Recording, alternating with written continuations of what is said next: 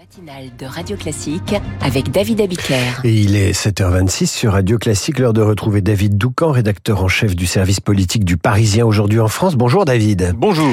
Rencontre de Saint-Denis, boycottée, prise de position complexe sur le conflit entre Israël et le Hamas, polémique sur son absence à la marche de dimanche contre l'antisémitisme. Emmanuel Macron déconcerte jusque dans sa propre majorité, dites-vous. Oui, oui au, sein, euh, au sein du groupe Renaissance à l'Assemblée nationale, c'est même la déprime. Il faut voir cette députée essayer difficilement de justifier le choix de ne pas être allée marcher dimanche, puis finir par rendre les armes dans un moment touchant de sincérité.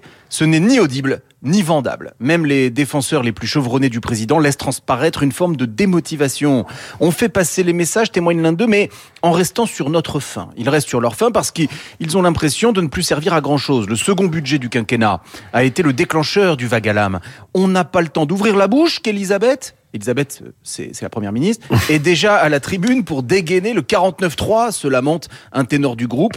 Nous sommes complètement dépossédés. Fin de citation. Et lorsqu'Éric Ciotti a annoncé qu'il ne viendrait pas aux rencontres de Saint-Denis, personne n'a été surpris. Revenir à la table aurait été donné quitus à Macron, tranche un conseiller du gouvernement très haut placé, qui ajoute le président touche là les limites des règles de la vie politique. Honnêtement, c'était prévisible et c'est incroyable que l'Élysée n'ait pas envisagé ce scénario. Mais c'est surtout sur, le sujet de la guerre Israël-Hamas elle-même que les, les députés macronistes sont perdus. Oui, ils ont le sentiment de devoir aller sur les plateaux de télévision pour défendre une ligne mouvante. L'interview du président à la BBC la veille de la manifestation à Paris en particulier a semé le trouble, donnant le sentiment d'une oscillation difficile à suivre entre soutien inconditionnel et critique dure de l'État hébreu. Depuis, sur leur boucle Telegram, les députés marcheurs s'interrogent que faut-il dire? Et ceux qui comptaient sur le quai d'Orsay pour leur venir en aide en ont été pour leurs frais. Hier matin, la ministre des Affaires étrangères est venue faire euh, état de la situation internationale pendant la réunion du groupe Renaissance.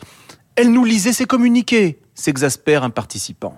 Un dernier élément de coulisses pour conclure. Il y a trois semaines, Bruno Le Maire a reçu les députés les plus en vue pour un déjeuner politique à Bercy. Le ministre de l'économie les a mis en garde. Ce qui se passe en Israël et à Gaza, a-t-il posé, peut-être un tournant du quinquennat et laisser en France des fractures majeures. Raison pour laquelle le président pèse chaque mot et essaie d'équilibrer chaque geste au risque de donner le sentiment de ne pas être clair. L'un des députés présents lors de ce déjeuner conclut l'ambiance très morose.